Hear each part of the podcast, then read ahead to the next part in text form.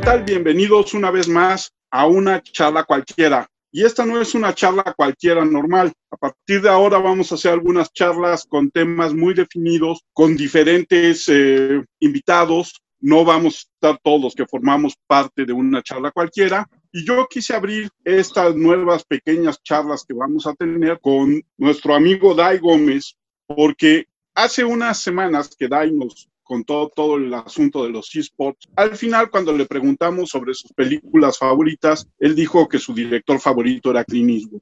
Entre Dai y yo hay como tres generaciones. y yo hay 30 años de diferencia. Y sin embargo, yo también puedo relacionarme muy bien con el cine de Clint Eastwood y hay cosas de Clint Eastwood que me encantan. Está con nosotros Dai Gómez. Hola Dai, ¿cómo estás? Muy bien, profe. Eh, contento de ser el padrino de este nuevo tipo de contenido y qué mejor que hablar de, de uno de los próceres del cine, ¿no? Me, me, encanta lo de, lo de Clint Eastwood y ya hablaremos más adelantito de, de todo el trabajo que ha hecho y justo de todos los años en el que ha estado activo en, el business del, del, cine. Y también está con nosotros Fernando Mendoza. Querido Fer, ¿cómo estás? Muy bien, profe, muy buenas tardes aquí, este, pues, pues ya listo para inaugurar esta, estas nuevas charlas, un poco más pequeñas, pero también muy interesantes. Bueno, ¿qué les parece si empezamos nada más recordando que Clint Eastwood, como decía Dai, es un personaje que en Hollywood ha sido muy prolífico, que ha sido actor,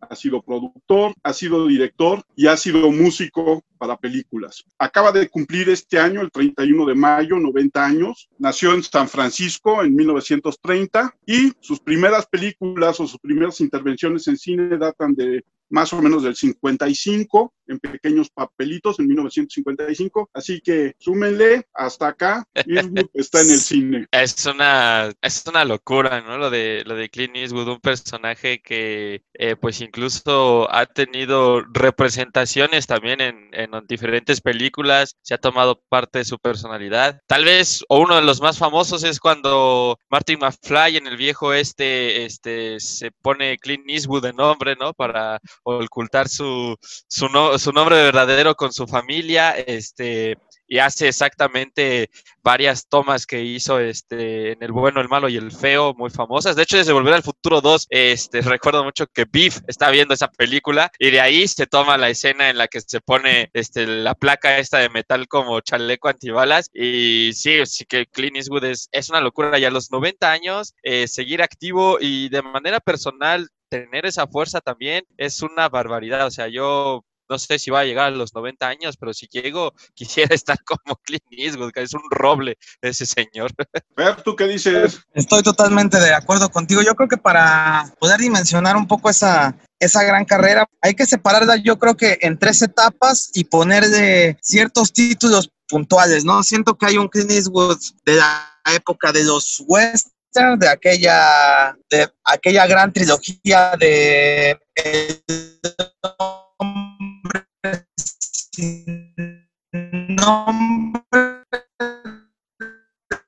Bueno, Fernando estaba hablando de la trilogía del hombre sin nombre, con los famosos spaghetti western. Se fue, ahora sí se fue. ¿Tú conoces westerns de Sergio Leone? Eh, no, no mucho, profe. O sea, eh, conozco algunas, pero fíjese que yo tanto en el tema de, de, los videojuegos, que fue en el que primero vine aquí con ustedes, y en las películas, soy eh, de esos consumidores en el que les cuesta ver títulos clásicos. No sé si, si me explico. O sea, se me hacen como incluso hasta un poco lentos. Y me pasa lo mismo con los juegos. O sea, ya no puedo jugar juegos, vamos a llamarles retro, porque se me hacen como lentos. Ya estoy tan acostumbrado a, a un producto que me cuesta. Sí, he visto algunas, digo, sobre todo el bueno, el malo y el feo, pero son como la que más tengo presente de Clint Eastwood en, esos años y ya después, este, de comienzos de los 70 eh, Harry el sucio. Ver, te cortaste horrible. Estamos hablando de los spaghetti westerns. ¿Cuál es tu favorita de la trilogía del hombre sin nombre? Obviamente por un puñado de, de dólares para mí es el mejor de los tres. Creo que si bien el bueno, el malo y el feo es el más famoso y todo, tal vez porque es el que tal vez porque es el que vi primero, es el que tengo más presente, por un puñado de dólares para mí, ¿eh? Fíjate, aquí los tres vamos a tener nuestra favorita diferente. Dai porque solamente ha visto el bueno, el malo y el feo. A mí la que más me gusta es por unos dólares más. Y ese final de Clint Eastwood en la frontera entre las dos familias, la gringa, la mexicana, Ciudad Juárez o Paso del Norte y El Paso, es una joya. Le encanta hacer películas ahí, ¿eh? Sí, estoy de acuerdo. Como buen californiano, ¿no? Sí, sí, caray, sí, sí, como, digo, a lo mejor voy a dar un brinco, pero ahora la de la mula, igualito, ¿no? También anda siempre entre fronteras, igualito, igualito. Esa, esa parte donde ustedes hablaban de la fortaleza de llegar a los 90 años, que es innegable, me recuerda solamente, creo que hay dos longevos y prolíficos que me vienen así rápidamente a la mente, Woody Allen Woody y Allen. Akira Kurosawa, ¿no? Nada más, no hay otros, profe. Woody Allen es el único que todavía está lúcido para seguir escribiendo, además. Y pues Kurosawa en su tiempo todavía este, pudo sacar Dreams ya en los últimos años de su vida. Oye, pero Eastwood dirigió el año pasado. Sí, sí, sí, dirigió el, el- el- el año pasado, pero lo que voy es que digo, Woody Allen tiene por ahí ese pequeñito plus de que además escribe, pero Eastwood está impecable. Y que duerme también Woody Allen. Me gustan, pero hay unas que sí son oh, pesadonas de ver. ¿Y tú qué decías, Dai, de las películas lentas que no ves? Clint Eastwood, las películas lentas de Clint Eastwood probablemente... Son las mejores. Unforgiven, ¿qué más? Sí. No, la de... La que sale con Meryl Streep. Los puentes de Madison. Los Los de puentes de Madison. Madison. Sí, pues Unforgiven, ¿qué más? Que es su mejor película y es lentísima. Sí, es muy caray. buena. Los imperdonables, yo creo que es este mi favorita. Una de mi top 3 de, de Clint Eastwood. Esta, eh, este papel que, que encarna y ahí eh, Morgan Freeman acompañándolo eh, me parece este, espectacular, ¿no? Es como, tal vez podríamos ver como la rabia y la bondad, el yin y yang. Me encanta la conjugación que hacen los dos actores y es una extraordinaria película. Sí, son medio lentas, pero es que Woody Allen, pues, sabes que ni siquiera va a haber balazos en algún momento. Entonces es como, sea, ¿para qué estoy esperando tanto tiempo, no? Los fans de Woody Allen me van a matar. No, ya mejor, este, vámonos a centrarnos en Eastwood, profe. A mí, a mí, ¿sabes cuál me gusta mucho? Y es muy difícil decir es la mejor, pero sí es una de las mejores para mi gusto de Clint Eastwood, One Million Dollar Baby. Oh, pero por supuesto, profe. Es que a mí lo que me gusta en las películas de Clint Eastwood es que normalmente son frías, o sea, no sé si el término crudo entre, porque pues tampoco son difíciles de ver, pero normalmente como que el final feliz nunca está muy explícito, ¿sabes? O sea, puede pasar este cualquier cosa y por ejemplo, ese final, la verdad es que es desgarrador. En el momento, digo, se pueden decir spoilers, ¿no? Digo, ya que no haya visto golpes del destino a estas alturas, ya es como hemos estado 17 meses en pandemia, por favor, ya te echaste todas las películas del mundo. Cuando se golpea este el cuello con el con el banco la, la boxeadora y termina este completamente parapléjica y ahí ves a Clint Eastwood limpiándola porque la familia del boxeadora es este, o sea, no quiere ir a cuidarla y también el papel que hace Morgan Freeman, o sea, se dice poco, pero los que acompañan siempre a Clint Eastwood en sus películas normalmente tienen un papel muy puntual y que destaca bastante. Y Morgan Freeman en esta también es un personaje sumamente relevante. Y sí, también hay que decir que las pelis de Clint Eastwood son largas, pero son muy buenas. Esa es una de mis películas favoritas. Yo tampoco me arriesgaría a decir que es la mejor. Cuando yo les diga cuál es mi favorita, me van a medio asesinar porque seguramente ni la han visto, pero sí es una de mis favoritas y me voy a guardar mi favorita y tiene un contexto ahí este personal que hace que sea una de mis preferidas, pero sí, profe, Golpes del Destino es muy buena y también otra de las que es muy buena en la que ya no tiene este presencia como este actor, por ejemplo, hay varias, pero tengo yo en mi terna de favoritas Río Místico, una extraordinaria película con Sean Penn, uno de los mejores actores que creo yo existen. Casi ya no hace películas, pero cuando hace Sean Penn, normalmente todos nos quitamos el sombrero y terminamos aplaudiendo. También una película dura. Es el asesinato justo de la hija de Sean Penn. Sean Penn es un mafioso y el jefe de policía de Sean Penn era su amigo de infancia, pero vaya, se va por caminos distintos, ¿no? Extraordinario cómo se van este, hilando las, las dos historias y esta sed de venganza que nos muestra con Sean Penn, que normalmente cuando tiene esos papeles como de malo, como de este desorden por el dolor o la violencia, son espectaculares y lo que hace en Río Místico es muy buena. A mí me saca lágrimas, este,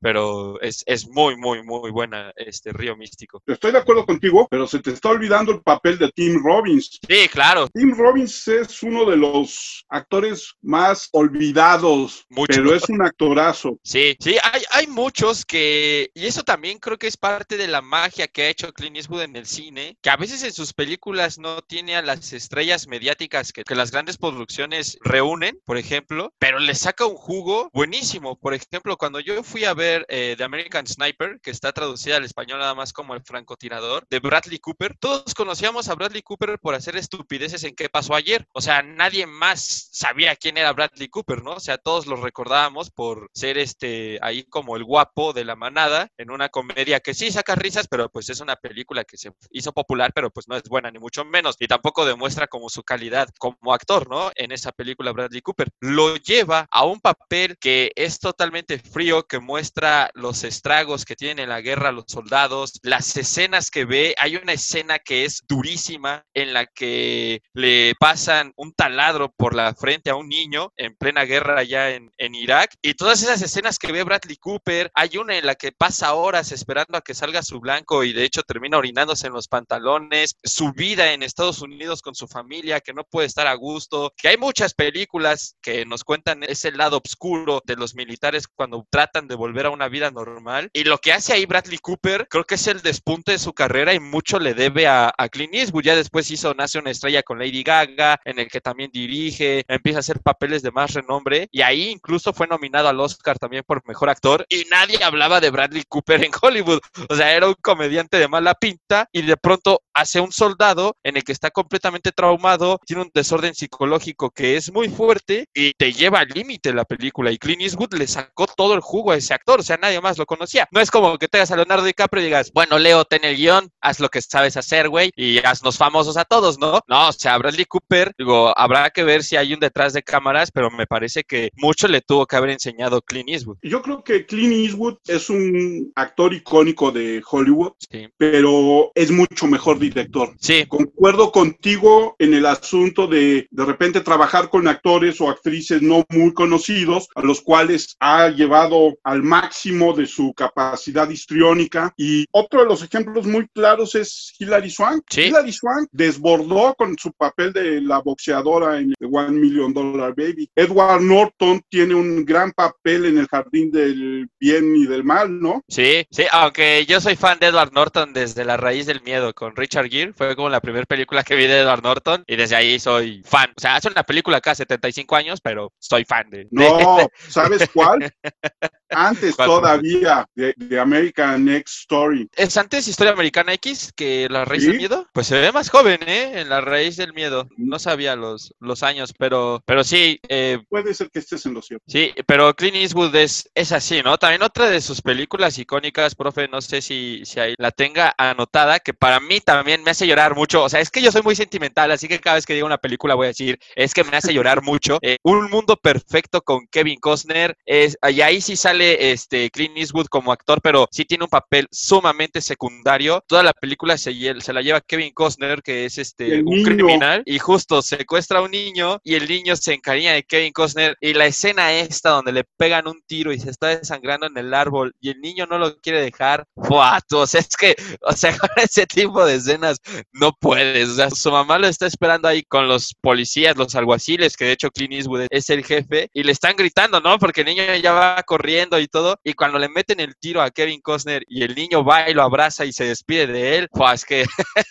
ese Clint Eastwood es buenísimo para hacer ese tipo de escenas. A mí me encanta la crudeza con la que. Y es que lo que me gusta es que su cine lo siento muy humano. O sea, son cosas tal vez tan ordinarias que te sientes tan identificado con eso. Por ejemplo, One Million Dollar Baby. Sí, no todos somos boxeadores, no todos nos hemos pegado en el cuello, pero muchos han tenido un sueño y muchos se han visto negados negados a conseguirlo por una serie de sucesos que a veces no puedes controlar y te identificas con el sentimiento. O sea, expresa de muy buena manera justamente todo ese tipo de sensaciones con sus películas y con escenas que además han sido icónicas. O sea, aquí dijimos que iba a ser este un capítulo más corto, pero podemos hablar horas y horas y horas de lo que Clint Eastwood ha hecho en el cine. Y como usted dice, profe, sí ha sido actor y, lo que tú quieras y me digas, pero coincido y para mí es mejor director y por eso casi todas las que menciono son como director, además de que pues, soy más contemporáneo a esa época en la que Clint Eastwood se pasó a la parte trasera de las cámaras, ¿no? Otra película muy buena que tiene ahí. y sí, profe. Ahí te voy a interrumpir. Clint Eastwood empezó a dirigir en 1971. Sí.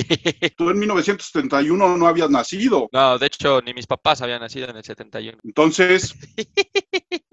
sí, a lo, a lo, que me refieres, o sea, empezó a abarcar más temas, no sé si me explico, o sea, estaba muy encasillado en un género en los años 70 y en sus comienzos, y justamente a inicios de los 90 empieza a experimentar otros, otros géneros, ¿no? Que todas sus películas son muy dramáticas, pues nos muestra el caso de una boxeadora, después empieza a hacer todos estos casos de las cartas desde Iowa o cómo se llama la que la versión de Estados Unidos, los héroes del honor o algo, la conquista del honor, así la tradujeron. Después nos muestra a Kevin Costner, luego nos muestra a Leonardo DiCaprio como uno de los jefes policíacos más importantes en la historia de los Estados Unidos, como J. Edgar, que también Leonardo DiCaprio en esa película se vuela la barda. O sea, yo Leonardo DiCaprio es mi actor favorito. Si en el podcast pasado dije que Clint Eastwood era mi actor favorito, ahora vengo y digo que Leonardo DiCaprio es mi actor favorito. Es un eh, actor plurifuncional que lo que sea lo hace bien. O sea, a mí me fascina Leonardo DiCaprio. Y lo que hace en esa película es muy bueno. También una historia verídica que si no la han visto, la tienen que ver. Es espectacular la actuación justamente ahí de, Leonardo DiCaprio. Y ahí sí tenía pues un actor de, de calidad, ¿no? Tampoco era tan complicado. Pero, profe, yo le voy a decir el título, a ver si usted la ha visto, la película. No creo, pero vamos a ver, vamos a ver. Esta es mi película favorita de Clint Eastwood y mucha gente me va a asesinar. Sí, soy fan, me gustan casi todas, pero los Jersey Boys persiguiendo la música es una obra de arte. O sea, creo que es la película más demeritada de la historia de Clint Eastwood. Es imposible que esa película no haya luchado por un Oscar. Reúne talento de Broadway, ganadores de premios por sus actuaciones con canto, con justamente actuación teatral, etcétera. Los junta a todos y nos cuenta la historia de Frankie Valli, and the Four Seasons, una banda, bueno, les llaman de los primeros del rock, es de los años eh, 70, ¿no, profe? Los 50. 50, perdón. Frankie Valli, para quien esté escuchando esto, que es de mi generación, ahí es donde se toca la primera versión de Can't Take My Eyes Off You. Tiene una historia sumamente triste esa canción y ustedes se le están dedicando a todas sus novias. Pues no, eh, tienen que ver la película para saber de dónde viene la letra de esa canción que es muy triste. También es una historia desgarradora y nos presenta cuatro actores otra vez que nadie conoce, que nunca hemos visto en la pantalla grande y nos entrega un viaje de emociones en aproximadamente dos horas diez de manera espectacular. Toda la música de esta película fue grabada en vivo. Usted ya mencionaba que Clint Eastwood ha colaborado con música en Hollywood y es que Clint Eastwood es un genio. La combinación y lo bien hecha que está esa película en el tema musical, en el tema del audio, es una joya. Si necesitas unos audífonos o un teatro en casa de esos que tienen hasta bocinas este, debajo del sillón, porque es una delicia, es exquisita y me gusta mucho porque los actores también, o sea, es que, profe, tú los ves y dices, bueno, es que ¿por qué no han competido por un Oscar con Leonardo DiCaprio? O sea, es impresionante lo que puede llegar a, explotar Clint Eastwood. Ahí todos estos este, cuatro actores están acompañados por este Christopher Walken, es un actor importante en Hollywood que también sus mejores años. Sí, claro, ya, pasaron. Él es uno de uno de los mafiosos. Digo, todos estos, Frankie Valli y sus compañeros son italianos en Estados Unidos. Bueno, ya ve que ahí cuenta la anécdota, ¿no? De que en realidad Valli se escribía con Y, pero como le dicen que es italiano, tiene que escribir con, con una vocal al final, ¿no? Que su apellido tiene que sonar fuerte. Entonces, ya en el mundo de la música se lo pone con I latina. Este actor, la verdad es que cuando tú lo escuchas dices, bueno, remasterizaron la voz de Frankie Valli y es su voz. O sea, lo que logran es muy bueno y esa película es mi favorita. Yo un día llegué a Cinépolis, quería ver una de superhéroes, fui con, creo que fue con mi exnovia y llegamos y atascado Perisur. Y dijimos, bueno, ¿qué vemos? Y ya creo que ya ni existen los triangulitos estos donde están impresas las reseñas de las películas y vi los Jersey Boys dirigida por Clint Eastwood. En el momento en el que leí dirigida por Clint Eastwood, le dije a mi novia, le dije, tú hay que ver esto porque está dirigido por Clint Eastwood. O sea, y ella no era como muy conocedora del cine, la llevé a ver American Sniper, salió súper contenta. Bueno, es que yo creo que le traumó la película con la escena esta que le digo del taladro con el niño y todo eso. Creo que nunca había visto una peli de Clint Eastwood. Y dije, más o menos así son, ¿no? O sea, son medias duras, este, vete acostumbrando porque así, este, son las pelis que me gustan. Y entonces nos metimos a verla. Pues cuando vamos entrando al cine, sí, gente de 50 años para arriba en su 90% de la capacidad de la sala. Yo hasta me sentí muy raro. Dije, oye, ¿y yo qué estoy haciendo en esta sala de cine? Yo no tenía ni idea quién eran los Jersey Boys. O sea, ya ahorita tengo descargados todas las canciones de Frankie Valli y también el álbum de la película. Salimos maravillados. O sea, fuimos buscando cobre, encontramos oro. Ya después le dije a mi mamá, la tienes que ver. A mi mamá le hace llorar mucho esa película. La compré en Blu-ray. O sea, es, uno de mis títulos favoritos. A pesar de que mucha gente en el momento en el que dije el título de la película no sabe ni de qué estoy hablando, eh, tienen que ir a verla otra historia verídica y muy, muy bien hecha por parte de Clint Eastwood. Espectacular. Fíjate que yo no la he visto, pero estoy de acuerdo contigo una vez más en el asunto de ese trabajo que tiene que ser el trabajo del director, de buscar el casting perfecto sí. y saber dirigirlos para tener los resultados que quieres en pantalla. O sea, Sí. yo a mí sí me queda claro que sin One Million Dollar, baby, Hilary Swank a lo mejor nunca hubiera brillado o le hubiera costado un poco más de trabajo. Sí, o ni la conoceríamos. Exacto, que la última gran película para mi gusto de Kevin Costner es Un Mundo Perfecto y no es probablemente por él, Chino. porque además él es muy mal director a diferencia de Clint Eastwood. Sí. Y creo que Clint Eastwood, en el sentido que tú dices, tiene la ventaja de alejarse de las historias de Hollywood Sí. y tal vez es un poco por asunto de edad, por asunto de generación, por haber vivido exactamente después de la Segunda Guerra Mundial, su adolescencia, su juventud, su mirada es más crítica, su mirada es más cercana a otros grandes directores más jóvenes como Coppola, como Scorsese. Uf, ¿no? Martin Scorsese es otro de los que tenemos que hablar, profe. Es otro. Sí, el sí. padre también de, del cine. O sea, ha hecho películas para todas las edades. Tal vez podríamos verlo desde Taxi Driver para acá. Creo que he visto todas sus películas. Ahí con un Robert De Niro que, ¡oh!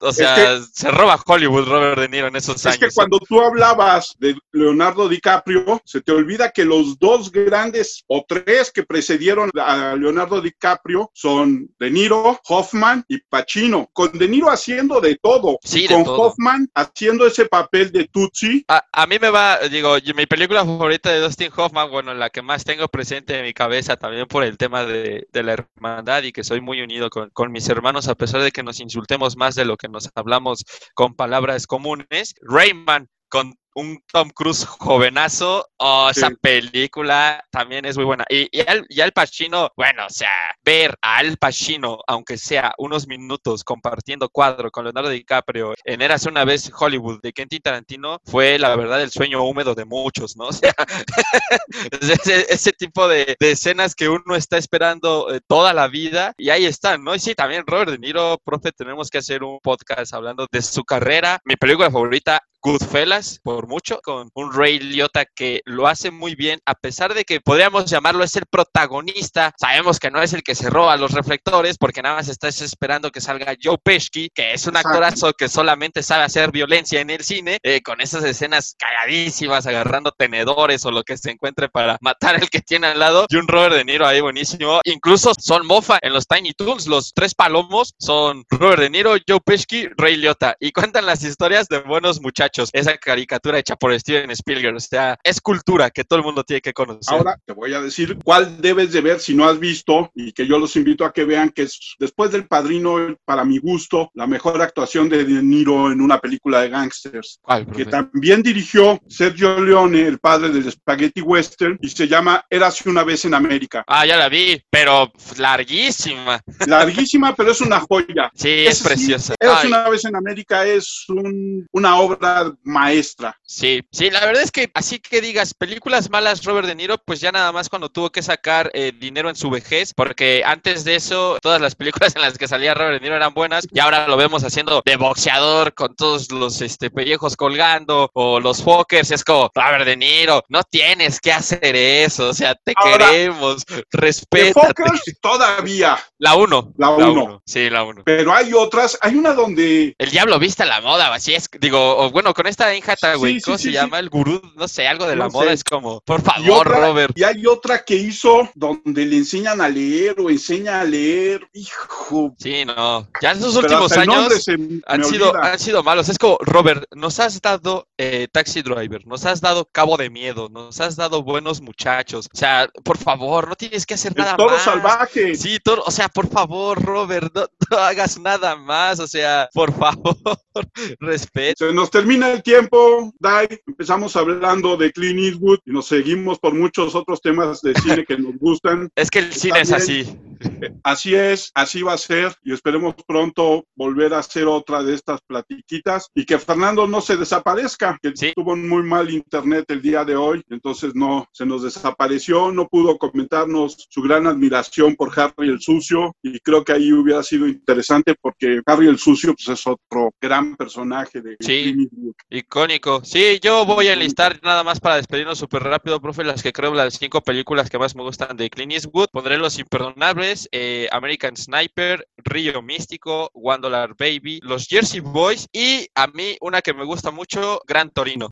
Yo pondría por unos dólares más, Harry el Sucio, Play Misty for Me, One Million Dollar Baby y Río Místico. Me gusta. Redes, rápido. Arroba DAIGS25 en todas partes arroba cernícalo. Muchas gracias. Esta fue la primera mini charla aquí con Dai y con Fer que se nos desapareció. Muchas gracias. Hasta luego.